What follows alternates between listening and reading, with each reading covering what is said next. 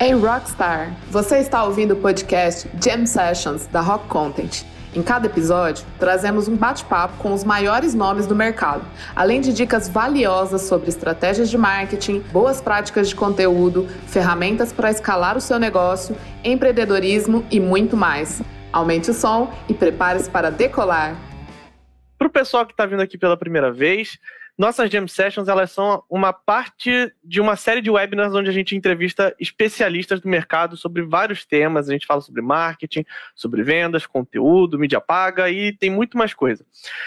E a gente faz toda essa conversa aqui. O, objetivo que a gente tem com isso é poder dar conselhos, compartilhar tendências, as melhores práticas e ajudar as pessoas a melhorar e impulsionar os resultados dela. Bem, agora vamos ao que interessa, que vamos apresentar aqui nosso convidado de hoje que para essa edição da Jam Session a gente vai falar com o grandíssimo Rafael Kiso, fundador e CMO da MLabs. E segundo essa colinha aqui, você, além de fundador e CMO, você é formado em publicidade e propaganda, especialista em redes sociais e inovação pela SPM, já trabalhou nas empresas como a Fiesp, Focus Network, Digital House e sempre trabalhou na área de marketing e tecnologia. Além disso, você é coautor do best-seller Marketing na Era Digital, autor do livro Unbound Marketing e palestrante nos maiores eventos de marketing digital. É tá correto? aí, né? Tá corretíssimo, né? Só para é, fazer um parênteses aí, né? Na Digital House, né? Eu fui professor especialista. Na Focus, eu sou fundador. A Focus ainda existe, né? Sou fundador e sócio lá, então ela ainda existe. Não é que eu já trabalhei e não trabalho mais, né? Mas uhum. Ela ainda está no mercado, né? E a Fiesp eu trabalhei como consultor lá durante vários anos, né? Mas já pela minha empresa também, pela Focus. Maneiríssimo. Então, é, é, um, é uma ótima, uma grande bagagem. Bem, Rafa, vou te dar umas boas-vindas, seja muito bem-vindo a essa Jam Session. A gente fica muito feliz de você ter aceitado o nosso convite, de estar aqui com a gente hoje batendo esse papo e vamos falar hoje sobre conteúdos que engajam nas redes sociais. Bora lá. Prazer enorme estar aqui com vocês. Vamos fazer esse papo aqui. Vou tentar ser bem breve nas respostas, né? Porque a gente tem um roteiro aí grande, né? Vamos tentar cobrir tudo isso. Vamos tentar cobrir tudo, mas assim, fica à vontade para falar. Se tiver algum insight para dar, complemento, isso aí é, é contigo. Não se sinta limitado a responder respostas curtas se quiser falar mais. Bem, antes da gente começar a fazer as outras perguntas já mais diretamente sobre o assunto, a gente queria que você se apresentasse um pouco para o pessoal, falando um pouco do seu trabalho na MLabs, sobre tudo que você construiu, para quem não te segue nas redes sociais, porque quem, quem não te segue está perdendo muito insight sobre tendências, etc. Então eu queria que você falasse um pouquinho para a gente sobre o seu trabalho lá. Legal, legal. Cara, eu fundei a MLabs com um propósito muito grande, né, de conseguir democratizar o acesso a uma ferramenta profissional para que pequenos negócios pudessem ter uma presença digital, prosperar através principalmente das plataformas de mídias sociais, que é, puxa, é tão democrático, né? A gente pode ir lá e criar um perfil gratuito, né? Mas por que, que os pequenos não têm os mesmos resultados que os grandes, né? Porque não têm conhecimento, porque não têm acesso a ferramentas, né? Então, a Imlabs ela nasceu com esse propósito. E ela nasceu incubada dentro de, um, de uma agência digital, que é a Fox Networks, que a gente estava falando agora há pouco, que está aí no mercado há 20 anos. Então, já tenho 20 anos de mercado, duas décadas, né? Trabalhando com tecnologia, com marketing e comunicação, né? Para várias indústrias, clientes de tamanhos diferentes, né? Então foi acumulando muita experiência e esse acúmulo dessa experiência, né? Fez com que eu também desenvolvesse uma metodologia que se tornou o livro do Unbound Marketing, né? Que foi lançado aí no final do ano passado. Já está aí pelo quinto mês consecutivo entre os livros mais vendidos da Amazon, né? Muito bom. Parabéns. E também sou coautor da Marta Gabriel, né? Do livro Marketing na Era Digital, que já é um best-seller já de anos, né? Inclusive, a primeira edição foi lançada em 2010 e eu fui convidado para lançar a edição em 2020, né, segunda edição, dez anos depois. Eu brinco, né, que a, a Marta é a mãe de nada do marketing digital, né? ela já tinha previsto em 2010 muita coisa, né. Então, tenho duas décadas, cara, de experiência aí com tecnologia, comecei como programador, fui na sistema de projeto, fui de tudo já, dentro de uma agência, né. Terminei ali a minha, vamos dizer assim, minha estadia dentro da Fox, né, como papel ali atuante na área de planejamento, onde em 2017 fui reconhecido pela Brad, né, como o melhor profissional de planejamento estratégico digital do mercado, e foi o mesmo ano, inclusive, que a Marta também foi reconhecida como uma grande personalidade, uma grande coincidência. E dali em diante eu passei a atuar mais na, na InLabs, né, nesse propósito e construindo essa plataforma aqui no Brasil. E esse ano a gente vai começar a internacionalizar, mas o grande foco é ajudar os pequenos negócios aqui no Brasil, né? E, bom, para quem não conhece a MLabs, é uma plataforma de gestão de mídias sociais, onde você pode gerenciar todos os seus canais em um único lugar, desde criação, agendamento de post, relatórios, inbox e, e o que mais você quiser ali dentro das mídias sociais, né? Esse ano vem muitas novidades bacanas. A gente, inclusive, no final do ano passado, a gente lançou um novo produto, né, que é a MLabs Dashgo, que é uma ferramenta avançada de relatórios e dashboards para as mídias sociais, né? Pensando que nessa, nesse propósito de democratização das ferramentas, um dos próximos grandes passos de qualquer negócio, né, é atuar com base em dados, né? E aí vem a minha, a, a minha história pessoal aqui, né, do meu perfil, como você falou, do Instagram, né? que também tem um propósito ali. E eu tava, puxa, alguns anos atrás, tava ali, né, é, abismado com alguns absurdos que eu tava vendo em posts na, nas redes sociais, falando, puxa, tanta gente falando tanta besteira, né, sem ter experiência, sem ter o conhecimento. E ali eu tomei aquela decisão, puxa, mas eu posso fazer alguma coisa para mudar isso. Eu, eu vou começar a criar conteúdo para mostrar a minha experiência, para embasar as pessoas, né, mostrando a lógica por trás das coisas e não o hackzinho, não a fórmula, né? E assim nasceu o meu canal, né? O meu canal da Riquizo lá, arroba RKISO no Instagram. E para quem não segue, como você falou, né, tá perdendo tempo, porque ali eu posto todos os dias naquilo que é mais quente de tendência em termos de marketing ambiental, de mídias sociais, né, tudo baseado em pesquisas, estudos, dados, né, então, é ou, ou para você ser convencido ou para convencer alguém, né, é, o dado sempre é útil para isso, né. Então, assim, resumidamente, né, esse é, o, esse é o, a história ali de, de negócios, né, como empreendedor ou como à frente ali do marketing também, né, dentro da, da própria MLabs. Maneiríssimo. Bem, a gente vai aproveitar então esse gancho que você, você falou que já está aí há 20 anos já trabalhando com redes sociais no geral e, e, etc. Então, eu queria que a gente já emendasse na primeira pergunta aqui do roteiro, que é, a gente reparou, a gente percebeu que de uns anos para cá, teve um boom na utilização de redes sociais e a gente diz que esse crescimento não é só é, na presença de pessoas, mas a gente também está falando de empresas. E a gente queria saber, você acha que existe algo que justifique esse aumento tão rápido e expressivo nos últimos anos? Por que, que não aconteceu antes ou coisas assim? É, acho que tudo está muito relacionado à pandemia, né? Esses dois últimos anos, principalmente, né? Uhum. Os dois últimos anos acelerou demais, né? a, a necessidade de estar presente no ambiente digital para sobreviver, né? Uhum. Já era tendência há muito tempo, né? Quando a gente fala de estar nas redes sociais e ter uma presença e, e não só para fazer ali propaganda, mas de fato para se relacionar, né, com os clientes, né? Fomentar uhum. os clientes, fazer daquilo algo online, final always on. E aí a ficha caiu porque puxa, veio a pressão, né? Se você não tiver, tá fora do jogo mesmo, né? Então, os dois últimos anos, fizeram com que mais de 5 milhões de empresas entrassem na, nas plataformas de mídias sociais, mais de 9 milhões de, no, de shoppers que nunca tinha comprado online antes, né? Então uhum. a gente uhum. teve realmente um boom nesses dois últimos anos em função aí da, do contexto da pandemia, da crise e tudo mais, né? Mas, pô, já vinha de um crescimento, né? Não era uma coisa, né? Estava estagnado. Não, vinha crescendo, só uhum. acelerou ainda mais esse crescimento. Até porque é fato, né? As pessoas hoje, quando a gente olha para todos os canais possíveis de comunicação e relacionamento, hoje em dia a gente passa muito mais tempo nas plataformas de mídias sociais do que em qualquer outro canal, assim, de longe, né? Passando televisão, que por muitos anos, né, foi aquele paradigma, ah, mas a televisão ainda é o grande canal, etc. Não é mais, né? Então a gente já está nas plataformas de, de mídias sociais muito mais tempo do que em qualquer outro canal. Uhum. E interagindo com pessoas, com marcas, né, e descobrindo todos os dias novos produtos e serviços através das mídias sociais. Porque há pouco tempo atrás, estamos falando, sei lá, de sete anos atrás, tudo começava numa busca, tudo começava no Google, né?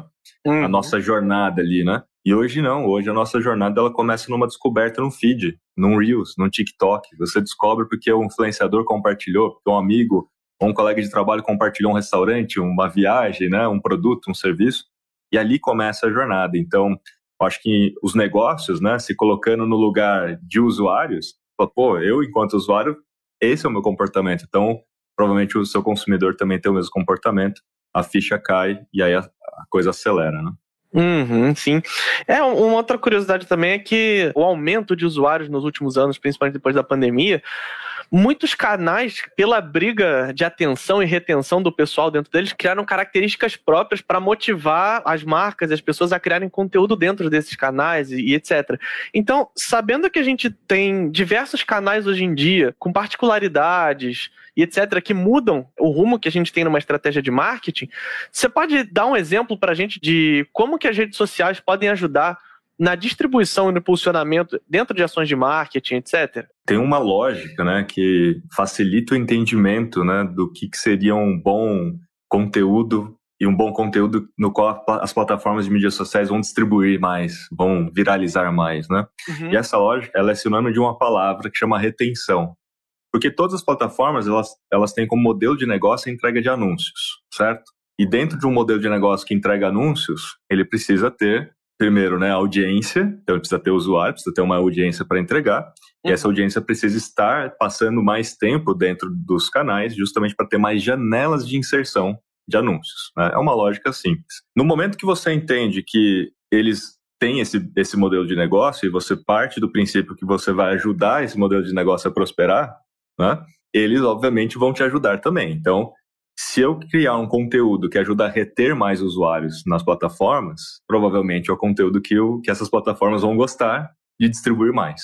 Uhum. Portanto, se eu fizer um post de propaganda pura, eu não vou ajudar a reter usuários. O usuário vai querer pular aquela propaganda. Né? Agora, se eu criar um conteúdo, um post de conteúdo, putz, legal, relevante, útil, que vai ajudar alguém na sua carreira, na sua empresa, que vai dar uma dica, que vai transformar alguma coisa, né? Aquilo retém, aquilo de fato chama atenção. Né? E, e, obviamente, a plataforma vai querer distribuir mais, porque retém. E por isso que os creators estão hoje né, em evidência e como protagonistas quando a gente fala das estratégias até das, das plataformas, né? porque muitas das novidades que virão nas plataformas de mídias sociais vão girar em torno de creators. Porque os creators se tornaram, de fato, o protagonista para a retenção. Uhum. E a retenção tem muito a ver com com alguns elementos, né? Então, pode ver que o que mais retém a gente quando a gente fala de vários aspectos em termos de conteúdo é o entretenimento, o conteúdo baseado em entretenimento. Por isso que a gente passa horas no Netflix, horas no Disney Plus e entre outras coisas, né? E o TikTok, o Kawaii ou o Quai, né? São aplicativos de vídeo baseado em entretenimento. Esse é o posicionamento que eles definiram, inclusive, né? E aí o Instagram entendendo isso e vendo que o feed infinito de entretenimento dessa galera retém muito mais em termos de tempo do que o Instagram era há pouco tempo atrás, eles passam então a entrar nesse mesmo jogo. E os creators, eles são excelentes em criar o, o entretenimento, né? E as marcas que estão ali no jogo, né? Porque a gente está competindo com todo mundo em termos de atenção. Então eu estou competindo com um amigo, com um familiar, com uma marca, né? Então, então assim, todo mundo está na mesma rede, né? Competindo entre si. Quando a gente entende essa lógica da retenção e entende que o entretenimento é um elemento chave da retenção e por isso que os creators estão sendo monetizados, né? E ganhando recursos, a uhum. marca pode se inspirar nessa história. Como?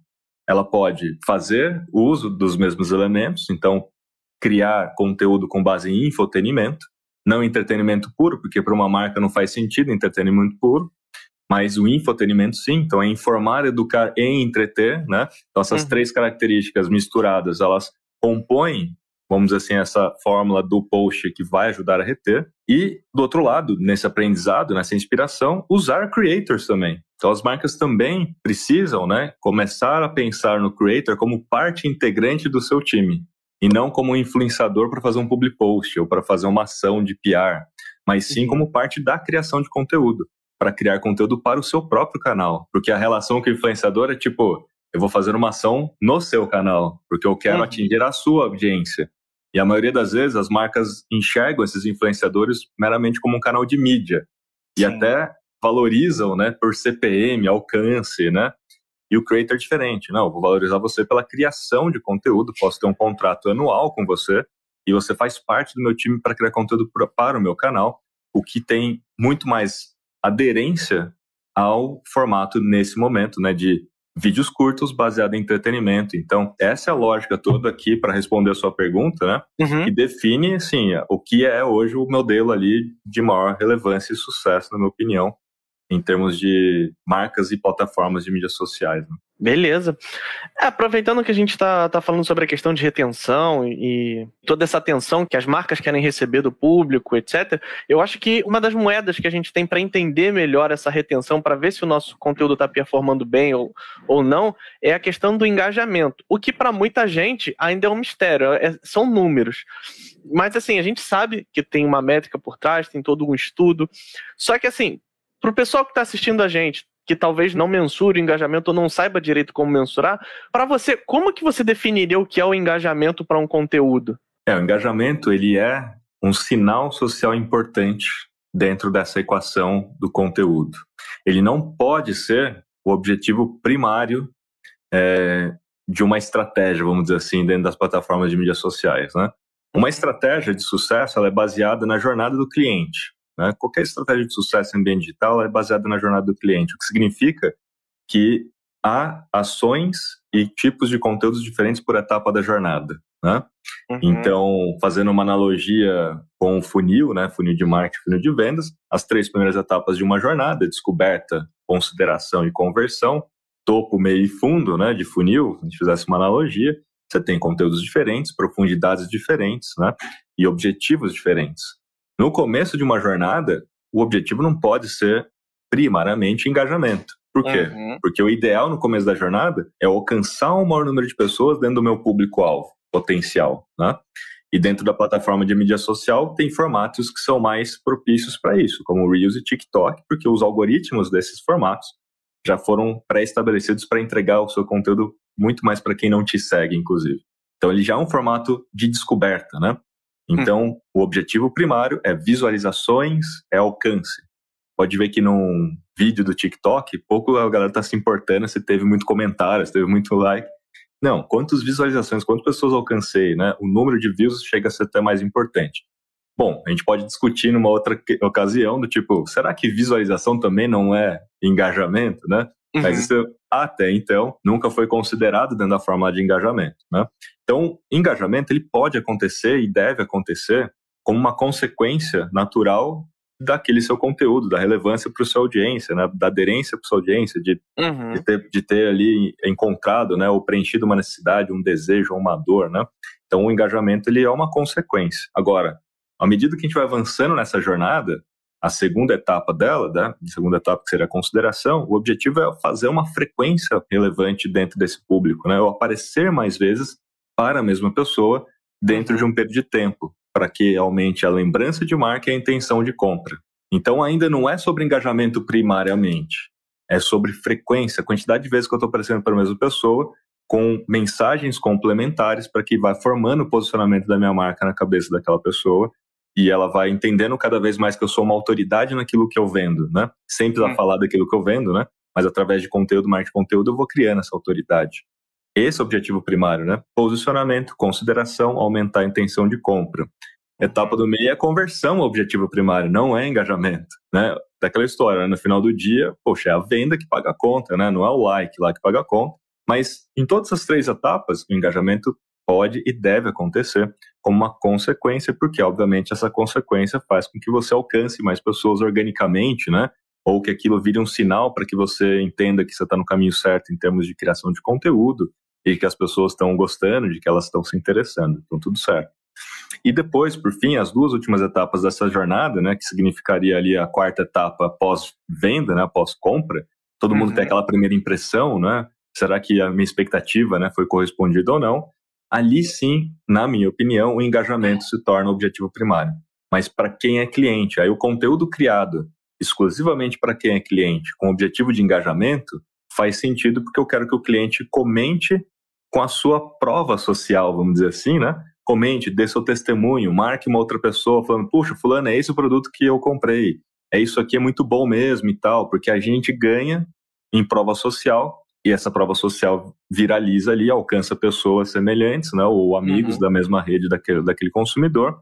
Uhum. Isso diminui o nosso custo de aquisição de clientes, né, porque a gente vai conseguindo aparecer para pessoas potenciais com a prova social embutida, diminui a aquisição de clientes, custo de aquisição. Então, o engajamento nas últimas etapas, né, que são as etapas pós-venda, pós-compra, o engajamento, na opinião, ele é, sim, mais primário. Então, isso tudo só é viável, né, fazer da forma como eu falei, se uhum. as empresas utilizarem, né, o tráfego pago, usar mídia paga, usar todos os sistemas que consigam rastrear quem é que está em cada etapa e consiga, de fato, definir esses objetivos com precisão.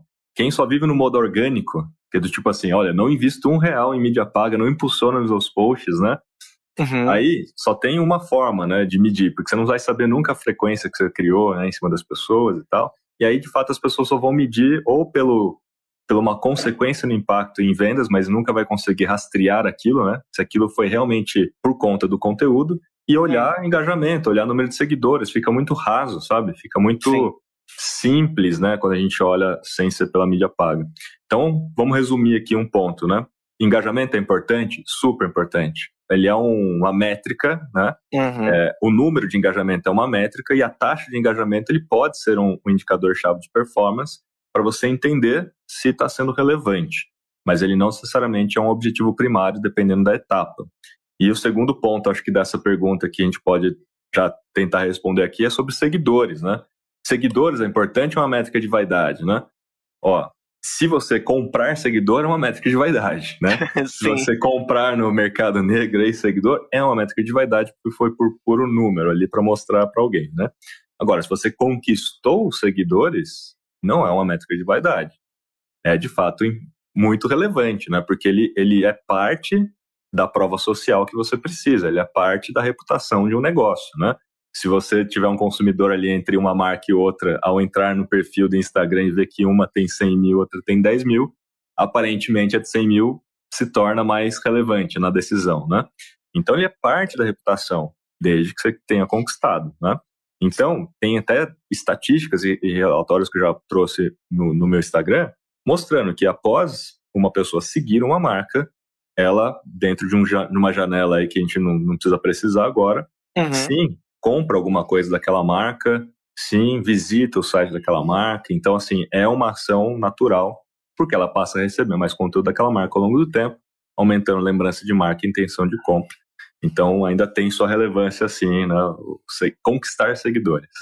Sim, sim, até porque é aquele negócio. A compra de seguidor hoje em dia é tão prática, assim, simples que ela não representa tanto quanto era antigamente o número de seguidores, só que ele também, se você comprar muitos seguidores, só que se o seu conteúdo não for bom, sua taxa de engajamento vai lá para baixo e no fim das contas você, é, você jogou comprar seguidor, né, na, na prática, né, quando você compra seguidor, você tem vários hoje, eu já, já recebo todo dia no meu Instagram alguém tentando me vender alguma coisa disso aí, né? Uhum. Aí tem modelo de seguidor, que tipo, agora a galera tá se diferenciando falando assim, não, mas são seguidores reais, né? São... Pô, não adianta nada, porque você vai conquistar um monte de gente que não tem o perfil do seu cliente ideal, não tem a ver com o seu público, o que significa, como você mesmo falou, Alessandro, que quando você colocar um post, ninguém vai interagir com o post porque ele não se identifica com o post. Então, engajamento, a taxa de engajamento é baixa, a uhum. plataforma não vai distribuir aquele seu conteúdo que está enxergando que o índice de relevância é baixo, né? E o que, que acontece na maioria das vezes quando você compra seguidor? Você perde muito seguidor todos os meses, né? Então, Sim. você vai, é, na mesma medida, você vai perdendo ao longo do tempo. É, é um ótimo ponto. Bem, então, voltando aqui para a parte da, da, criação de conteúdo e sobre plataformas em geral, a gente viu que de uns tempos para cá, como você citou, a questão do, do feed dinâmico para o Reels, etc., a gente viu que a, a tendência para a criação de conteúdos em vídeo, principalmente para vídeos curtos, subiu muitíssimo, seja no Instagram usando Reels, no TikTok ou até agora, recentemente, no YouTube Shorts. É, nesse aspecto, assim, como você acha que a criação de conteúdo nesse formato contribui para a estratégia de uma empresa, diretamente falando?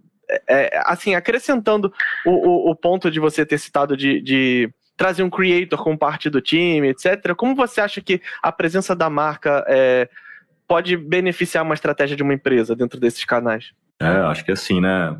Relembrando aqui alguns pontos que eu falei, né? Uhum. Esses dois formatos, né? TikTok e Reels, eles são formatos muito bons para colocar um produto, um serviço ou uma marca no radar. Porque uhum. o, os algoritmos, né, desses dois formatos foram pensados para entregar aquele conteúdo para pessoas que não seguem o perfil. Então vamos, vamos pensar primeiro pela ótica do TikTok, né? Quando você entra no TikTok, você vê um monte de vídeos num loop infinito de um monte de gente que você não segue. Né? Uhum. Né? E isso dá muita visibilidade para quem não tem seguidor ainda, para quem está começando naquela plataforma. Isso é muito bom. Né? Então, é muito oportuno para uma marca que está começando naquela plataforma ter uma alta visibilidade, a depender aí do conteúdo que ela criou. Né? E aí, uhum. como a uhum. gente falou, se você coloca um creator, se você segue né, as características de um infotenimento, talvez você tenha mais sucesso nessa entrega. Né? Perfeito. Então, o primeiro ponto é isso: é a oportunidade de você aparecer diante de pessoas novas podem se interessar pelo seu negócio. Mas por ser um formato de início de jornada, ele não pode ser uma coisa pensada né, para fundo de funil, não pode ser um negócio com discurso de vendas, tem que ser rápido, simples, curto, direto, útil, né? Muito rapidamente ir ao, ao encontro das necessidades, desejos ou aquilo que as pessoas já estão buscando. No Google, uhum. no YouTube, né? fica a dica né? de como é que você pensa num conteúdo que seja super aderente, né? já parte do princípio que você vai ter que pesquisar no SEMrush ou no Google Trends, né, ou no próprio YouTube, ou no próprio Explorar do TikTok, o que, uhum. que as pessoas já estão buscando em torno do seu negócio, do seu core business, né? E cria conteúdo para aquilo. Olha no YouTube os principais vídeos mais vistos, se inspire naquilo também para criar, deve ser já um sucesso, a primeira aderência. No Instagram, quando você entra no Instagram, o feed do Instagram, até pouco tempo atrás, né? Ele mostrava apenas conteúdo das pessoas que você seguia e filtrado por relevância e interesse. Então tinha um filtro do subfiltro ali, né?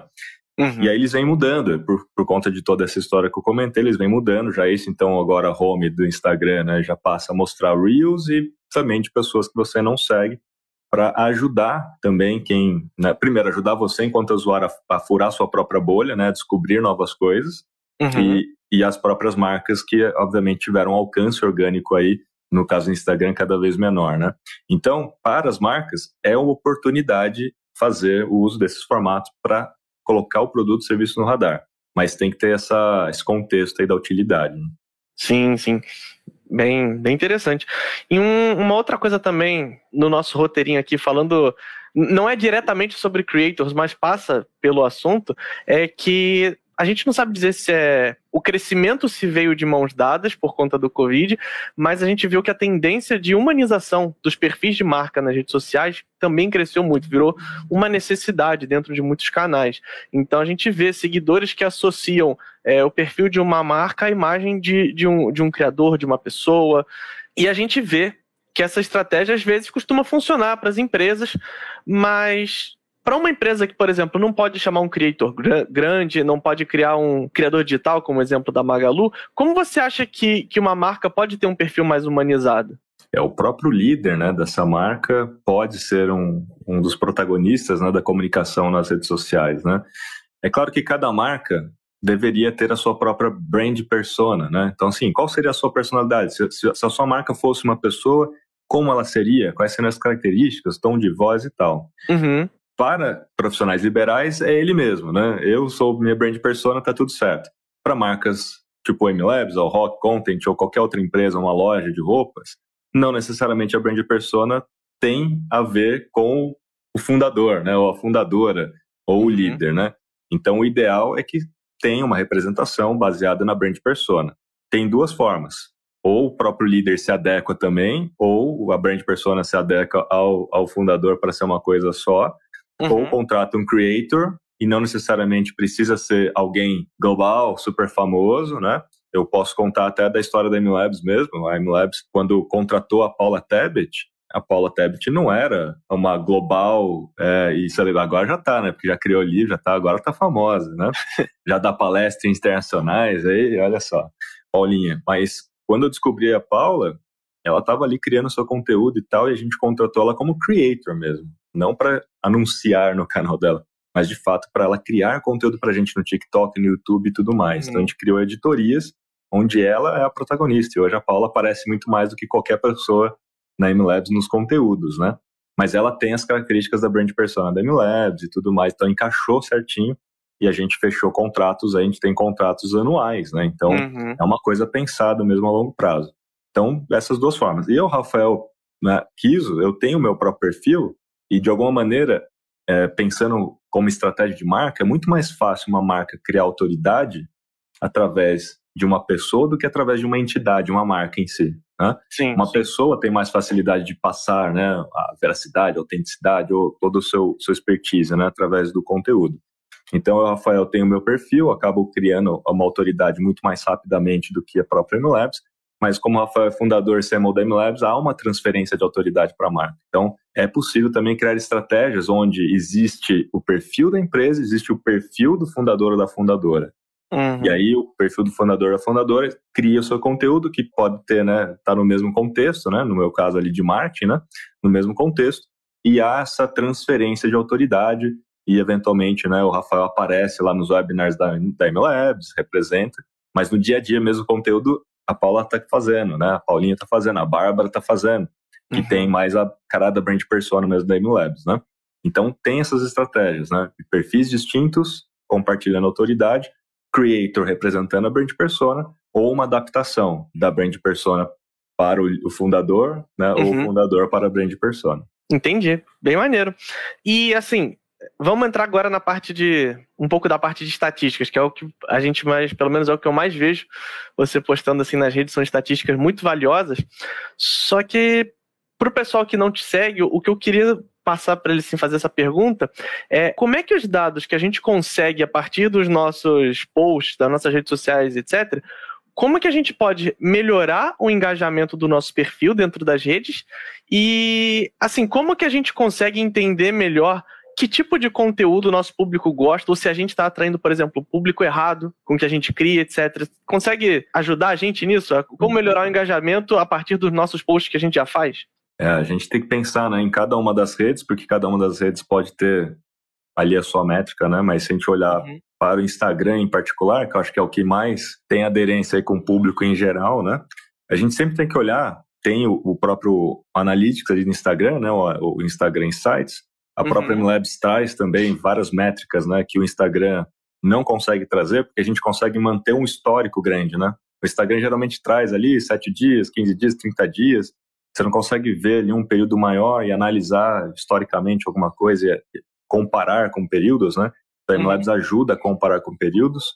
Então, ponto um, né? Acho que todo mundo precisa trabalhar com o formato de editorias, né? Eu vejo muitas marcas, assim, criando aleatoriamente posts no feed sem planejamento, né? E todo dia fica pensando, o que, que eu vou postar amanhã, o que eu vou postar amanhã? Talvez até crie conteúdos, né, para sete dias, né? E consiga Uhum. fazer isso de forma adiantada, mas sem pensar em etapas de jornada, sem pensar em editorias, o que dificulta a análise depois daquele post, se aqueles posts estão funcionando ou não, né? Porque se olhar só para um post em si, olhar as métricas do post, você vai olhar a taxa de engajamento, e em tese, uma taxa de engajamento mais alta significa que está dando certo, que você tem que repetir, né? Uhum. Mas quando a gente faz por etapa da jornada e por editorias, e tem editorias específicas para cada etapa, vai existir uma taxa de engajamento média adequada, mais adequada para cada etapa. Como eu falei, né? Não necessariamente o objetivo primário tem que ser taxa de engajamento, então para editorias de começo de jornada, o, o ponto é alcance, né? E, e muitas vezes, a gente fez várias análises aqui, inclusive, né? Muitas vezes você pode ter menos engajamento absoluto e até mais visualizações se você tiver comentários. Então, assim, vamos supor, eu tive lá mil likes, mil salvamentos, né, favoritos e tal, mas tive dois comentários. Então, tem um peso e tem uma Uhum. entrega. Uhum. E a gente fez uma análise aqui em Instagram, estatística, né, com base em muitos posts mesmo históricos, os posts de melhor performance em termos de alcance, em alcance, tiveram mais comentários, não necessariamente a maior taxa de engajamento, Uhum. entendeu? Mais comentários em número absoluto. Então, quando a gente olha para o começo da jornada, uma editoria de descoberta, onde o meu objetivo é alcance, estimular comentário pode ser o seu principal objetivo, porque ele vai te ajudar a alcançar mais pessoas, apesar de a taxa de engajamento poder ser menor do que de uma outra editoria mais para frente em outra etapa. Né? Então, Uhum. isso tudo é um modo mais avançado de pensar, porque a maioria, como eu falei, né, não pensa em etapas, não pensa em editorias, mas essa seria a forma mais adequada de você conseguir chegar na, na decisão, né, de vou fazer algo diferente ou não, porque nem Uhum. sempre você vai ter que ficar buscando uma taxa de engajamento maior para conseguir atingir o objetivo que você tem, né? Tipo Sim. vendas, sei lá, na etapa de conversão, aplicando um princípio de Pareto, né, onde 80% do tempo você tem que falar daquilo que você sabe e 20% do tempo falando daquilo que você vende, né? Na etapa de conversão, onde você consegue falar um pouco mais daquilo que você vende, porque as pessoas estão mais abertas, né? E dificilmente você vai ter uma taxa de engajamento alta quando você fala daquilo que você vende. E naquele momento, não é tanto o que importa uma taxa de engajamento, né? Por quê? Porque vai ter gente vendo e se interessando, e se houve clique no link da bio, e se houve download, ou se houve conversão, é o que mais importa. Então, hum. aquele conteúdo funcionou. Então, a análise do conteúdo para a etapa de conversão não é o engajamento em si, sim o objetivo primário, que é a conversão, de, dependendo do que é conversão para cada um, né? Uhum. Proveniente daquele post, ou daquele stories com link externo que já vai direto ao ponto, né? Então, pega um stories ou pega um reels, que é um exemplo aí bem legal, mas principalmente stories, né? Que não, não é muito sobre engajamento, né? Porque stories é mais sobre retenção, quantas pessoas começaram a ver, quantas terminaram, quantas clicaram no link ou quantas de repente me mandaram uma mensagem direta, né? Você não uhum. fica medindo muito taxa de engajamento. Então, assim, só para dar um exemplo, né? Stories ele, ele pode ser mais adequado até como formato para a etapa do meio de conversão, né, ou de consideração para levar a pessoa para algum lugar. Hum. Agora, olhando para não deixar né, as pessoas sem uma resposta relacionada a engajamento, né? A gente sempre pode olhar dentro do Instagram as métricas padrões, né? Então a gente tem o número de likes, tem o número de comentários, salvamentos, né? E, e tudo mais, né? E, e, compartilhamentos, né? Então eu já dei um pouco da dica aqui sobre comentário. Comentário é um negócio que pesa demais dentro de um post. E o comentário significa que as pessoas estão reagindo, não só pelo like, né? Mas reagindo, dando ou dando insights ou se expressando através do seu post, né? Então, uhum. quando eu faço um post, dado esse aprendizado, né? Quando eu faço um post, eu faço um post que tenta estimular um diálogo, que tenta provocar uma reflexão e eu peço, inclusive na legenda ou, no, ou no, na, na própria arte, né? Que a pessoa dê a sua opinião no comentário. Se a gente pegar uma marca de, sei lá, de loja de bebê, de produtos infantis, né?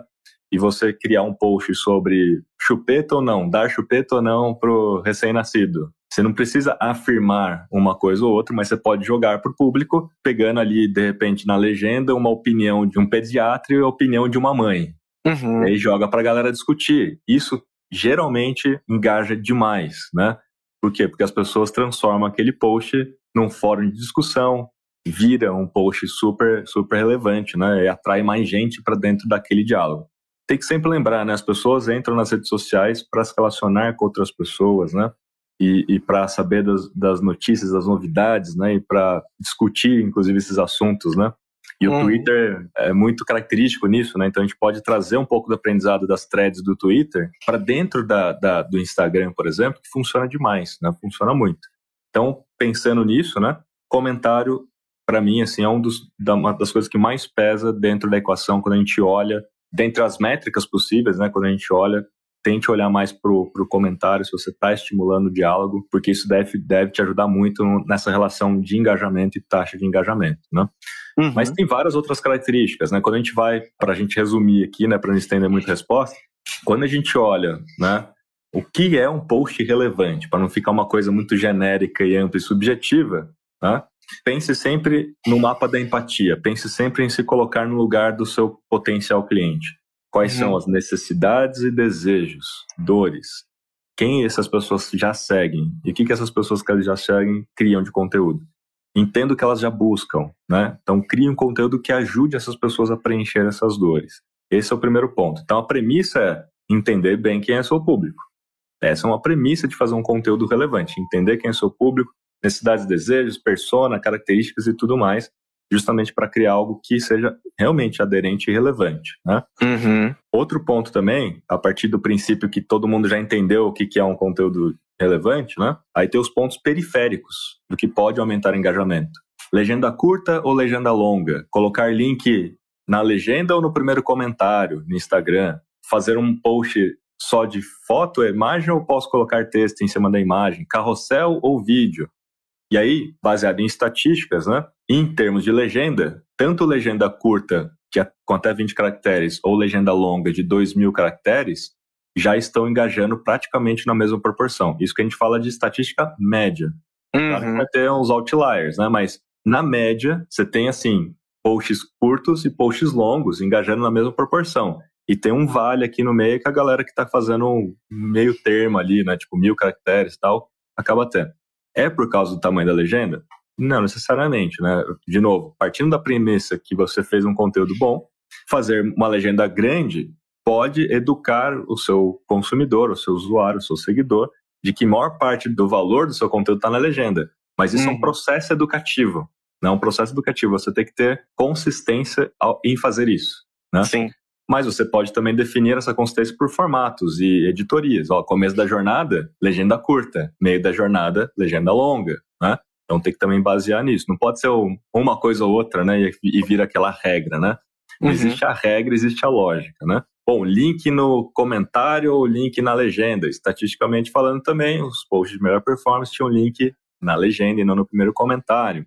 Mais hashtags ou menos hashtags? Também as pesquisas mostraram. Mais hashtags fazem um post alcançar mais gente, mais impressões. Menos hashtags aumenta a taxa de engajamento. Mas por quê? Por causa da lógica. Quanto menos hashtags você usa, provavelmente mais preciso você está sendo. Você está escolhendo melhor as hashtags que você quer utilizar, uhum. sem ficar né, jogando um monte de hashtag lá só por popularidade. Então, Sim. quanto mais preciso, provavelmente você alcança menos pessoas, mas essas pessoas que você alcançou têm maior identificação com aquele conteúdo, a taxa de engajamento maior, portanto. Quando você usa 30 hashtags, provavelmente você não está sendo muito preciso, já está usando hashtags mais amplas ou até mesmo em inglês, e aquilo faz com que seu post alcance pessoas que nem são do Brasil ou pessoas que não têm a ver com, com o seu negócio. Então, o alcance pode ser grande, mas a taxa de engajamento não é grande, porque ninguém interagiu, ninguém aderiu, não, não, não enxergou relevância porque não era o público. Né? Uhum. Então, o alcance é grande, mas a taxa de engajamento baixa. Dá para fazer um meio termo? Dá. Você pode fazer 5, 7 hashtags, 10 hashtags. A lógica é a seguinte: tente usar então as 10 que sejam mais precisas possíveis, né? Para que você possa ter o melhor dos dois mundos, né? Um alcance bom e um engajamento bom. Texto na, na imagem. Olha, texto na imagem, se você olhar pela ótica do gerenciador de anúncios do Facebook e do Instagram, né? Se você coloca mais do que 20% de texto sobre a imagem, o próprio sistema de anúncio penaliza. Ele já fala, olha, o alcance Sim. do seu anúncio vai ser menor porque você está usando muito texto em cima da imagem. Isso prejudica a experiência do usuário, enfim, índice de relevância menor. Isso já é, vamos dizer, um indicador de que possivelmente isso acontece também no modo orgânico, sem ser no anúncio. Mas há controvérsias, porque os meus posts, por exemplo, só tem texto. Né? Sim. Meus são um monte de gráfico, números e textos, né? Então, obviamente que se você calcular só o título, a quantidade de letras e números, pode ser que chegue ali a 20, 25%, né? Não é 100%. Uhum. Mas é uma consistência. Quando você tem consistência e o público reage positivamente, o algoritmo é baseado em machine learning. Então, ele vai se adaptando para você e para o seu público. Então, ele entrega, no meu caso, no meu post, depois de anos fazendo a mesma coisa e, e o público reagindo bem.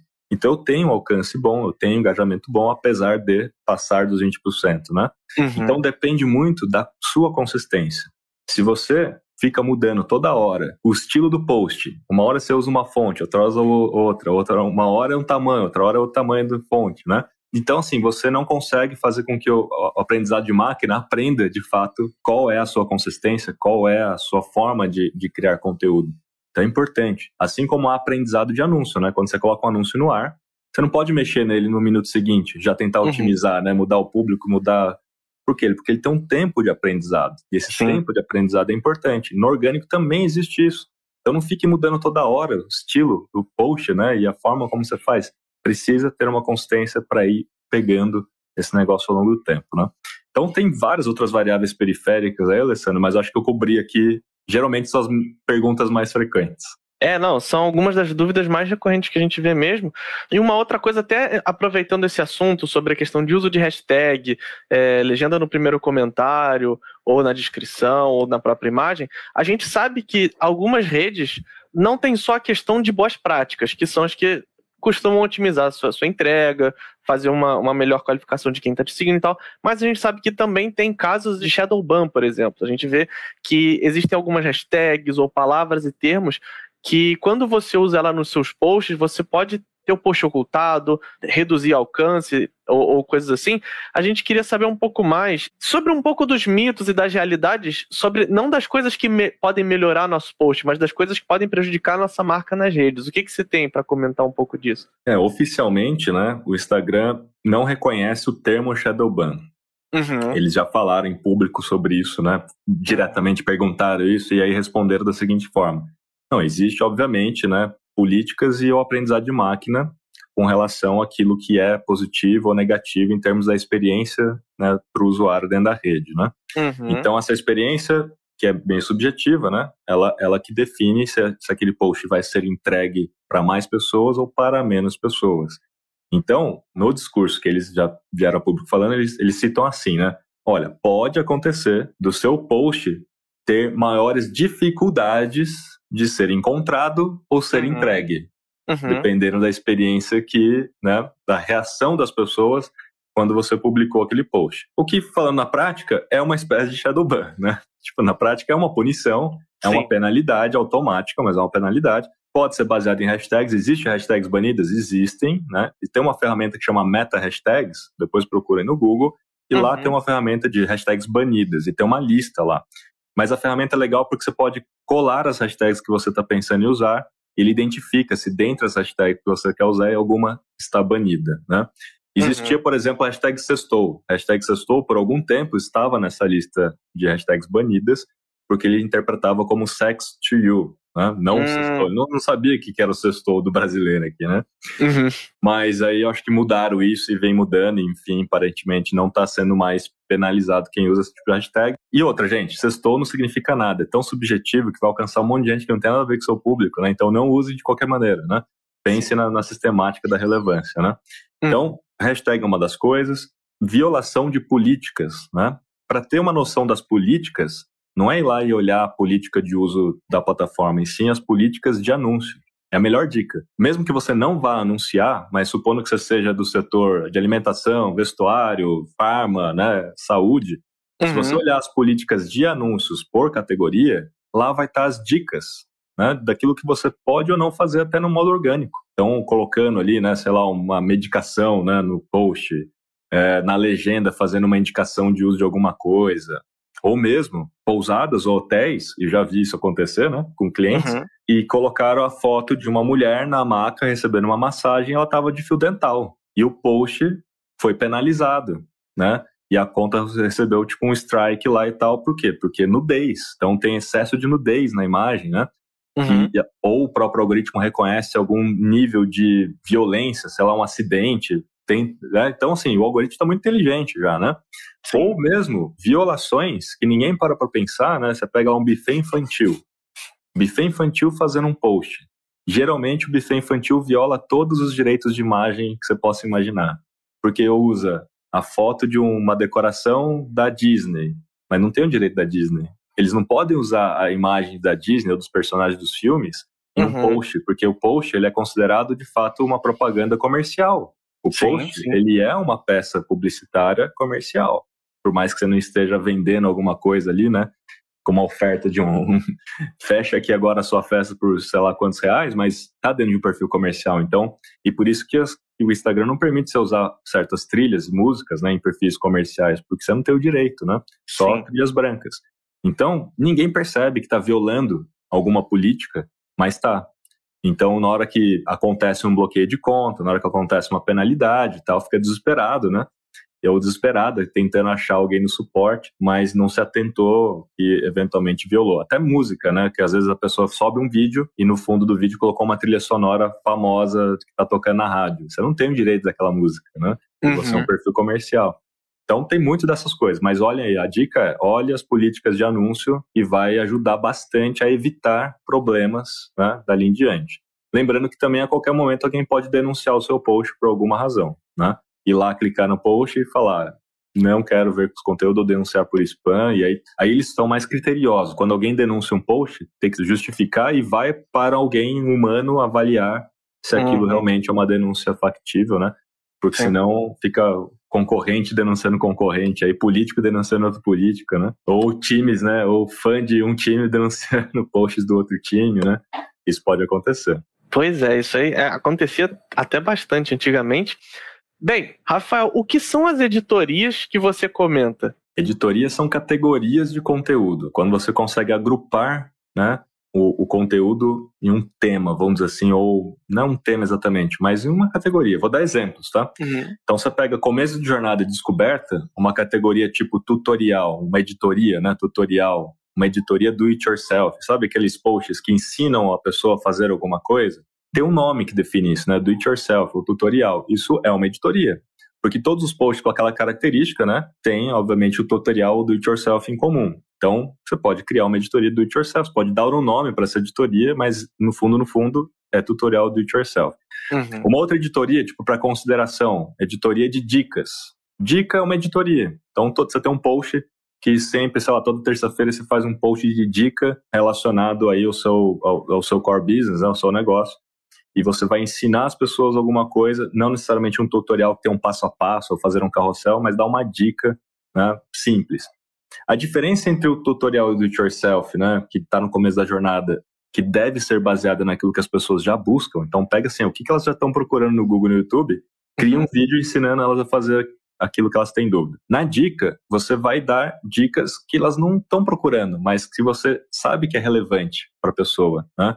Então, tipo, dica de um cliente aqui para deixar o tênis branquinho, passando aquela esponja mágica que você passa na parede ali para tirar rabisco da criançada. Trouxe uma dica, ninguém estava procurando sobre isso, mas eu trouxe essa dica e sei que aquilo vai ser relevante para o meu público. Puxa, é uma editoria. Outra editoria é de notícias. Pode trazer uma editoria de notícia. Então, na etapa de consideração, para aumentar a sua autoridade né, enquanto marca, Uhum. Você tem que ser sempre ali o primeiro a dar a notícia daquilo que está acontecendo no mercado. E aí você vira o curador, né, das notícias principais daquele mercado. Então, a MLabs, por exemplo, pô, saiu a notícia que o Adam Mosseri, que é o head do Instagram, falou tal coisa. Então, a gente sempre tenta ser um dos primeiros ali a falar sobre aquele assunto, não só dar notícia, mas criar uma análise em cima, né? Uhum. E, e, as pessoas passam então a seguir a MLabs esperando um conteúdo novamente parecido com aquilo. Então, notícia é uma editoria e a gente repete os conteúdos de notícia com frequência, né? A gente deu um nome para a editoria de notícia da MLabs, a gente chama de Media News, que é uhum. é a editoria que a Paula Tebet é a nossa âncora e protagonista, né? Então a gente criou uma bancada, tipo bancada de jornal, e a Paula Tebet faz ali o anúncio da notícia do que aconteceu, né? Tipo jornalismo mesmo. Então a gente criou uma editoria chamada Media News, que é a editoria de notícias, e ela acontece com frequência. Na etapa de conversão, editoria de produto ou editoria de serviço, onde você vai colocar o seu produto e serviço como protagonista do conteúdo e entregar aquilo de forma criativa, né? Uhum. Pode demonstrar o produto em ação, pode fazer alguma coisa, é uma editoria. Sempre que for falar do produto, está na editoria de produto, né? Ou depoimento de cliente, pode ser uma editoria. Depoimentos é uma editoria. Sempre você vai ter post que vai trazer depoimentos de clientes. No mesmo formato, está na editoria de depoimentos. Ou case de sucesso, é uma editoria também. Para a etapa de experiência própria, você pode trazer uma editoria de bastidores. Editoria chamada bastidores, para você mostrar a cultura, valores da empresa, o que está acontecendo por trás dos, dos, panos ali, né? É uma editoria chamada bastidores. Então, acho que eu dei alguns exemplos aí de editorias, né? Uhum. Mas para tangibilizar por etapa da jornada, porque tem editoria mais específica por etapa que vai funcionar melhor, né? Sim. Próxima pergunta. No relatório da HubSpot sobre engajamento, foi mostrado que os vídeos já são o formato mais consumido no Instagram. Só que os carrosséis têm praticamente os mesmos números. Como que você vê essa adaptação que muitas marcas têm feito de passar a priorizar a criação do conteúdo em vídeo? É, esse, esse foi um relatório da HubSpot com a Mention. Na verdade, né, inclusive pela primeira vez, né, em uma pesquisa e um relatório mostram o, o, formato vídeo passando o carrossel em termos de engajamento. Porque até então, em todos os relatórios anteriores, né, mostrava o tipo carrossel com maior taxa de engajamento relativa à imagem ou a vídeos, né? uhum, né? Mas essa mudança, esse shift, né, foi muito em função dos Reels, né?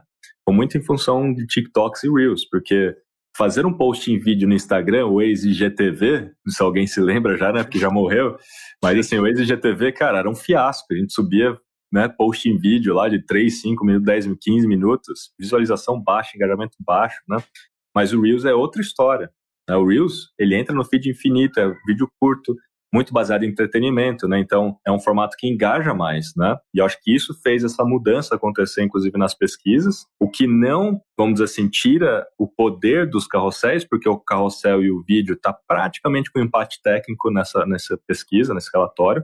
Uhum. O vídeo passa assim em casas decimais, né? Carrossel, mas a tendência já é clara, porque o vídeo estava bem abaixo, já empata, né? Então a tendência é ele continuar crescendo, né?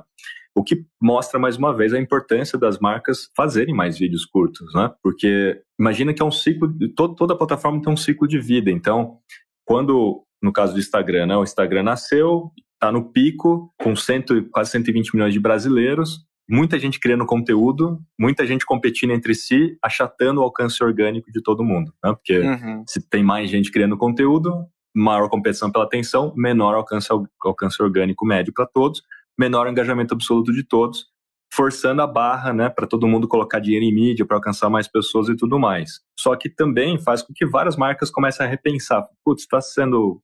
Como é que é a nossa relação, né? porque meu alcance está baixo, não está sendo mais interessante, né? Em vez de entrar em declínio, essa plataforma ela cria uma nova curva de valor. Então, aconteceu quando eles lançaram Stories, aconteceu uhum. quando eles lançaram Reels, e quando você é o primeiro a entrar naquele formato, ou um dos primeiros, você tem essa janela, vamos dizer assim, de visibilidade, porque uhum. em todo o ciclo de vida de plataformas, no começo dela, tem menos pessoas criando conteúdo e muita gente vendo. Isso que aconteceu no TikTok. Quando o TikTok nasceu ali, né, aqui no Brasil também, né? Pouca gente criando conteúdo e muita gente vendo. Então, por isso que quem entrava no TikTok e criava conteúdo tinha muita visibilidade e ganhava muito seguidor em pouco tempo. Agora já não é tão assim, porque já está entrando no platô de produtividade. Só que Sim. quando ele cria um novo formato, como foi o caso de Reels, naquele novo formato, tem pouca gente criando conteúdo e muita gente vendo para ver o que, que é essa história, né? E aí, quando você entra naquele novo formato, você tem uma janela de tempo ali de visibilidade alta. Então, o que está acontecendo agora com o Reels é uma corrida para o Reels, todo mundo enxergando essa, essa janela de oportunidade, entrando e criando, e tem que aproveitar mesmo, porque hum. ele é um grande formato de descoberta, muito mais do que qualquer outro formato dentro do Instagram. Então, ele é um grande formato de descoberta, tem que fazer, mas tem técnica para fazer as técnicas, elas não são tão diferentes assim quando a gente fala de feed, mas obviamente você precisa chamar mais atenção. Sim. Porque ali você está de fato muito com muito menos, vamos dizer assim, chances, né, de captar e reter, né? Porque assim, é muito fácil dele passar para um próximo vídeo, né? Então, no feed você ainda tem a legenda, né? Que você pode ainda compor com uma legenda e tentar ali captar uma atenção, mas no, no Reels não. Então, Reels tem que aplicar o tal do ABCD, que é o atrair, o B de brand, né, manter a marca fixada em todo o vídeo, não só apresentar a marca no final do vídeo. Uhum. O C de contexto, né, de conexão com o público, a audiência. Então tem que ter um contexto que as pessoas se identifiquem com aquilo. Não pode ser um vídeo que seja bom só para você, né, enquanto marca. E o D de direcionamento, que é o tal do call to action. O call to action, se for no começo da jornada, né, o call to action me siga para mais conteúdos como esse. Não é tipo compra agora, né? Me siga para mais conteúdos como esse, porque aquele conteúdo foi apresentado no começo da jornada. Uhum. O próximo passo é te seguir. Então, o call to action é para te seguir. Na consideração, o call to action é mais conteúdo, vai lá e converte, né? Num e-book, num webinar e tal. Você chama a pessoa para se aprofundar. Na etapa do meio de conversão, é saiba mais, compre agora. Aí sim você vai para o call to action de venda.